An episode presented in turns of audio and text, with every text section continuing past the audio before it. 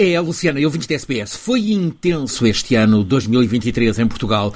O acontecimento com mais longa repercussão no tempo é a decisão do Presidente da República, Marcelo Rebelo Sousa, de convocar eleições gerais antecipadas. Estão convocadas para o próximo dia 10 de março. Isto apesar de o Governo em funções ter o apoio de maioria absoluta no Parlamento e a legislatura ainda nem ter atingido metade do mandato.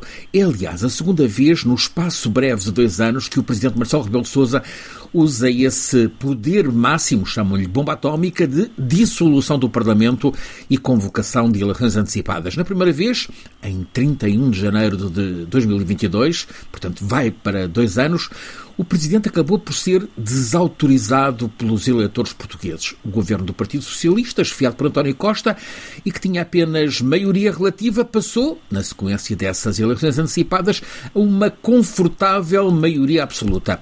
O pretexto agora para a nova dissolução decidida pelo Presidente, contestada pelo Partido Socialista e que também não teve apoio maioritário no Conselho de Estado, órgão de aconselhamento do Presidente da República, o pretexto foi a demissão do primeiro-ministro António Costa. Costa e o PS, o Partido Socialista, propuseram um outro nome para a chefia do governo, falou-se de Mário Centeno, ex-ministro das Finanças, que continuaria a dispor de maioria absoluta. No entanto, o Presidente da República não aceitou a proposta e avançou mesmo para eleições antecipadas.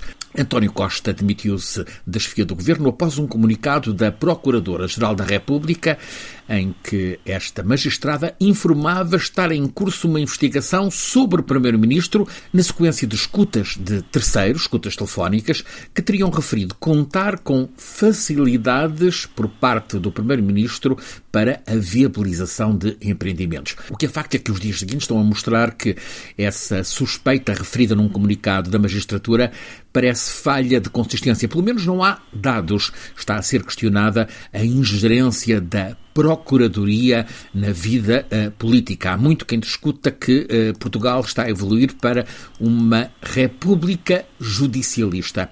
Há que esperar pela substância da suspeita, até agora não revelada. Em qualquer caso, um outro facto levou Costa a essa decisão de se demitir é que, em buscas efetuadas na sede do governo, foram encontrados 75 mil euros em notas no gabinete do chefe de gabinete do primeiro-ministro. Está por apurar o que é que faziam aqueles 75 mil euros na sede do governo, mas Costa, o Primeiro-Ministro, considerou o facto eticamente inaceitável e bastante para o levar à decisão de se demitir. Propunha, no entanto, uma outra personalidade para o substituir. Cenário que o Presidente da República, em decisão controversa, recusou e convocou eleições. Os estudos de opinião revelam, porém, um sério risco de ingovernabilidade na sequência de eleições. O PS continua a aparecer como o partido mais votado, mesmo agora com o novo líder, Pedro Nuno Santos, mas longe da maioria absoluta que até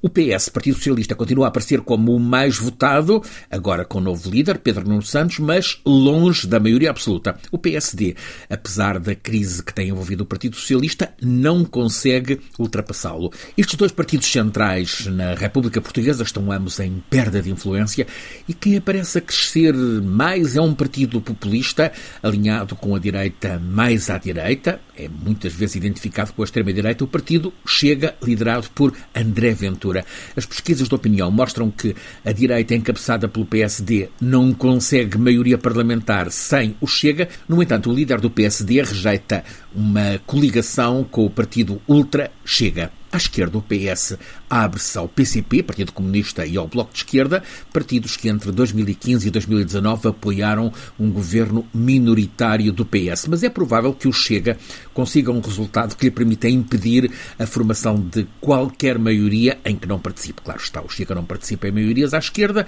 mas se não for levado para o PSD, para o governo, caso haja maioria de direita, o Chega dispõe-se a inviabilizar um governo esfiado pelo PSD. O impasse político está, portanto, no horizonte e crescem as críticas ao antes muito popular eh, presidente Marcelo Rebelo Sousa. A crise política coincide com crise em dois setores principais na vida portuguesa, a saúde e a educação. Os professores estão há muito em sucessivas greves, querem aumentos salariais. No tempo da Troika, 2011, 2015, os professores não tiveram aumentos salariais e estão a reivindicar agora os aumentos referidos a esse tempo. É uma controvérsia que passa também para o próximo governo. Os médicos, esses escasseiam no serviço público, no Serviço Nacional de Saúde, porque muitos médicos estão a transferir-se para o setor privado, onde há melhores remunerações a falta de médicos está por estes dias, designadamente nos dias festivos eh, do Natal, a longas filas de espera nas urgências hospitalares. Eh, há demoras de várias horas. É um outro problema que transita também para 2024.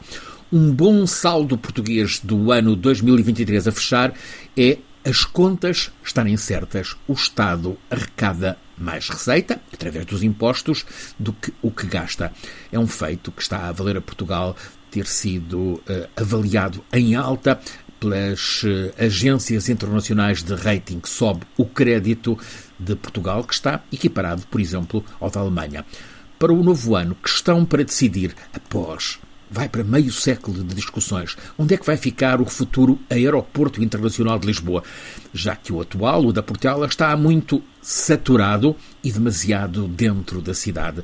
Admite-se que a escolha venha a ser Alcochete, uns 40 km para sul de Lisboa, conforme propõe uma comissão técnica que se debruçou sobre o assunto, mas a incerteza permanece. Bom 2024 com Portugal por entre tantas, tantas incertezas. Francisco Sena Santos, a SBS, em Lisboa.